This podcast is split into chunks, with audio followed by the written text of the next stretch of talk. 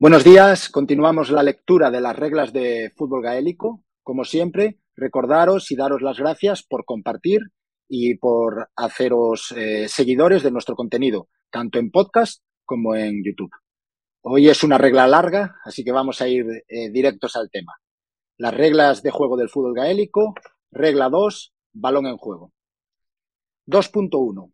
El árbitro, de frente a los jugadores, dará comienzo al partido y a la segunda mitad, por medio de un lanzamiento neutral del balón entre dos jugadores de cada equipo, quienes se dispondrán uno detrás del otro en el lado de la línea de medio campo correspondiente a su propia defensa. Los demás jugadores deberán situarse en sus respectivas posiciones detrás de las líneas de 45 metros. 2.2. Tras una falta, el juego se reanudará mediante tiro libre o saque neutral, según lo especificado en la regla, en el lugar donde haya sucedido la falta. Excepciones. 1. En caso de faltas cometidas por un defensa dentro de su propia área, se aplicará lo siguiente. Se concederá un tiro de penalti en caso de falta agresiva dentro del área grande o en caso de cualquier falta si es dentro del área pequeña. El penalti se sacará desde el suelo en un punto a 11 metros del centro de la línea de gol. Se concederá un tiro libre desde el centro de la línea de 13 metros en caso de falta técnica cometida por un defensa dentro de su área grande, pero fuera de la pequeña. Ver regla temporal 5.41. Excepción 2. Un tiro libre concedido por falta de un defensa dentro de su propia línea de 13 metros, pero fuera del área grande, será efectuado desde la línea de 13 metros en el punto más cercano a donde se cometió la falta, Excepción 3. Cuando un jugador recibe una falta justo después de haber jugado el balón y se produce una anotación, esta será válida. Si no hubiese anotación, el árbitro concederá un tiro libre en el lugar donde se cometió la falta, o si fuese más ventajoso, desde el lugar donde el balón haya aterrizado o cruzado la línea de banda. Manteniéndose la opción de sacar la falta donde se haya producido, la regla se aplicará según lo siguiente. A. Si el balón aterriza más allá de la línea de fondo, el tiro libre se concederá en la línea de 13 metros en el punto más cercano a donde salió el balón. B. Si el balón aterriza dentro de la línea de 13 metros del adversario, el tiro libre se concederá en el punto por donde el balón cruzó la línea de 13 metros. Excepción 4. En las situaciones especificadas en las reglas 4, infracciones 14, 15, 16, 17, A y B, 18, 19, 20, 27, 28, 29, 30, 31, 32, 33 y 36, en la regla 5, infracción 4 y en la regla 6, infracción 4. Estas reglas las veremos más adelante en episodios futuros. Excepción 5. Cuando el juego deba reiniciarse con un saque neutral tras falta o faltas en los 13 metros más próximos a la línea de banda. El saque neutral en este caso se efectuará a 13 metros de la línea de banda en el punto más cercano a donde se produjo la falta o faltas. Excepción 6.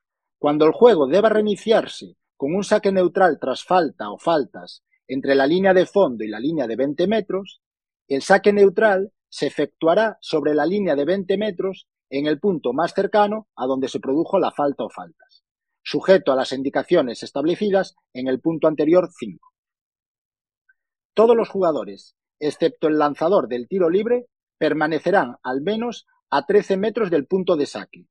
Todos los jugadores, excepto los dos que disputan un saque neutral, permanecerán al menos a 13 metros del punto de saque. 2.3. Cuando dos adversarios cometen falta simultáneamente, el juego se reanudará mediante saque neutral. 2.4. Un penalti debe ser lanzado desde el suelo en un punto a 11 metros del centro de la línea de meta y solo el portero defensor puede permanecer sobre dicha línea. Los restantes jugadores, jugadores, a excepción del lanzador, deben situarse fuera de la línea de 20 metros y de su arco, al menos a 13 metros del balón, y no deben cruzar la línea de 20 metros o su arco hasta que se haya pateado el balón. El portero Puede moverse a lo largo de la línea de gol, pero no puede adelantarse hasta que el balón haya sido pateado. Si un defensa comete infracción antes de que se patee el balón y no se anota un gol, el árbitro permitirá que el penalti se vuelva a lanzar. Nota.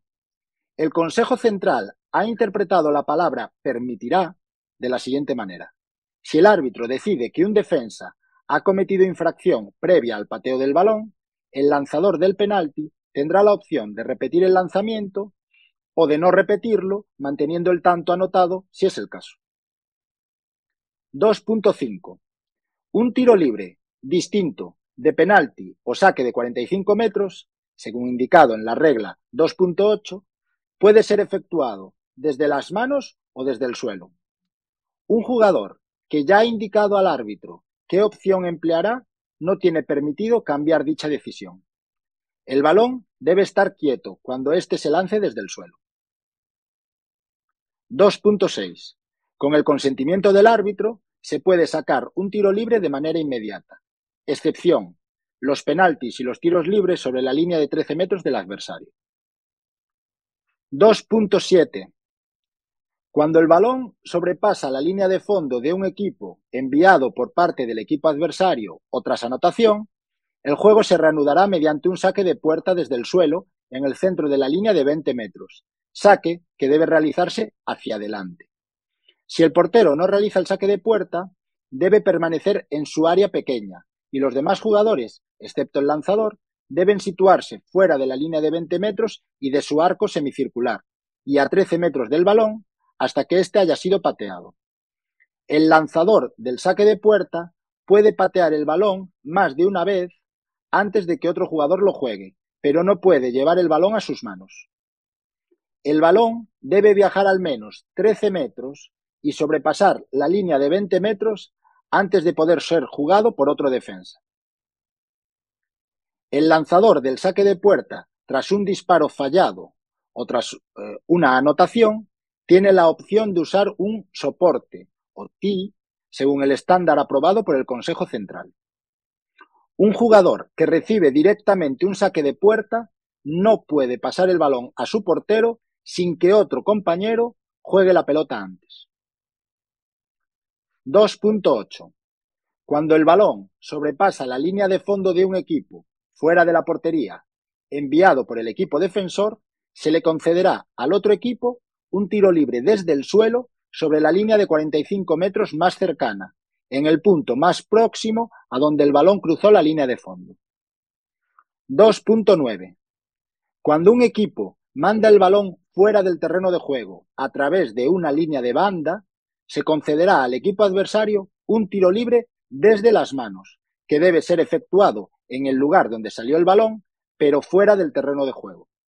Si el balón cruza la línea de banda enviado simultáneamente por dos jugadores adversarios, o si los oficiales no están seguros de quién fue el último en tocarlo, el árbitro, de cara a los jugadores, realizará un saque neutral entre un jugador de cada equipo a 13 metros de la línea de banda en el punto más cercano al lugar donde salió el balón.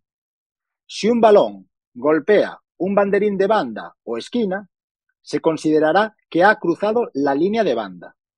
Todos los jugadores, excepto el lanzador del saque de banda o los dos jugadores disputando el saque neutral deberán permanecer a 13 metros del balón hasta que se lance el balón de nuevo. 2.10. Si por, si por circunstancias excepcionales el árbitro detiene el juego para permitir que se atienda en el campo o se retire de éste a un jugador seriamente lesionado, el juego se reanudará de una de las siguientes maneras. 1. Si un equipo tiene la posesión en el momento de la detención, el, juego se reanudará con un tiro libre a su favor, desde la posición en la cual se detuvo el juego, salvo que fuese en el interior de la línea de 13 metros adversaria, en cuyo caso se llevará al punto más próximo de esa línea de 13 metros. No se puede anotar directamente desde este tiro libre. 2.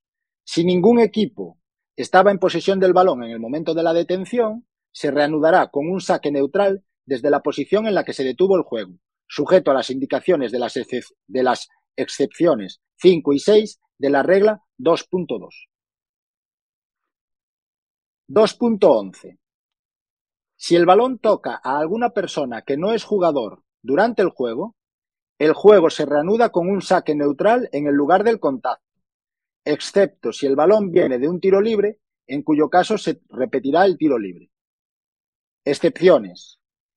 1. Lo, indicado en la regla 3.3a y 2. Si un no jugador distinto al árbitro ha evitado que el balón cruzase una línea delimitadora del terreno de juego, se considerará que la ha cruzado igualmente y el árbitro concederá lo que sea oportuno. 2.12. La marca. El árbitro concederá una marca en cualquiera de las siguientes circunstancias. 1. Si un jugador atrapa limpiamente el balón procedente de un saque de meta sin que éste toque el suelo, encima o más allá de la línea de 45 metros más cercana al lugar del saque de puerta. O 2. Si un jugador atrapa limpiamente el balón sobre o dentro de la línea de 45 metros adversaria, procedente de una acción de balón en juego, es decir, no de balón parado, procedente de un compañero atacante que está sobre o fuera de dicha línea de 45 metros, y si el balón ha recorrido al menos 20 metros sin haber tocado el suelo. Tras marca, puede procederse de las siguientes maneras. A. Tiro libre. El jugador indicará al árbitro que desea un tiro libre levantando inmediatamente uno de sus brazos. El saque lo realizará él mismo desde las manos. Este tiro libre debe ser realizado desde donde se concedió la marca, salvo si es dentro de la línea de 13 metros adversaria, en cuyo caso se llevará al punto más cercano de dicha línea de 13 metros. El árbitro permitirá para realizar el saque un tiempo de 15 segundos, desde que el jugador realiza la indicación previa. Si el jugador se demora más de 15 segundos, el árbitro cancelará la marca y reanudará con un saque neutral entre un jugador de cada equipo. Tras la indicación de marca del jugador, sus adversarios deben retirarse 13 metros para permitir que éste tenga espacio para efectuar el saque. Si un oponente bloquea o intenta bloquear deliberadamente el saque a menos de 13 metros o si impide que se efectúe el saque, el árbitro adelantará el lanzamiento 13 metros hasta la línea de 13 metros adversaria como máximo. Si el árbitro determina que el jugador que debía ejecutar la marca se ha lesionado en esta acción y no puede efectuar el saque, el árbitro indicará que lo haga el compañero más próximo a él, pero esto solo se permitirá en circunstancias excepcionales. Se puede anotar directamente desde tiro libre tras marca. B. Seguir jugando inmediatamente. En este caso, el jugador no puede ser presionado hasta que avance con el balón un máximo de cuatro pasos consecutivos o hasta que sostenga el balón por un tiempo no superior al necesario para dar esos cuatro pasos y o hasta que patee, pase, bote o haga un solo con el balón. Si el jugador es presionado ilegalmente, se concederá un tiro libre a su favor desde el punto donde ha sido defendido y este tiro libre puede ser lanzado por cualquier jugador de ese equipo. Excepción. Los puntos B1 y B2 previos no se aplicarán si el jugador opta por seguir jugando tras una marca lograda dentro de las áreas grande o pequeña. Es decir, eh, si un jugador obtiene una marca dentro del área grande o pequeña de su adversario y decide seguir jugando, puede ser presionado, puede ser defendido. Finalizamos así, con esta aclaración, esta segunda regla específica del fútbol gaélico. En el siguiente episodio, la última regla del juego limpio. Anotaciones. Saludos.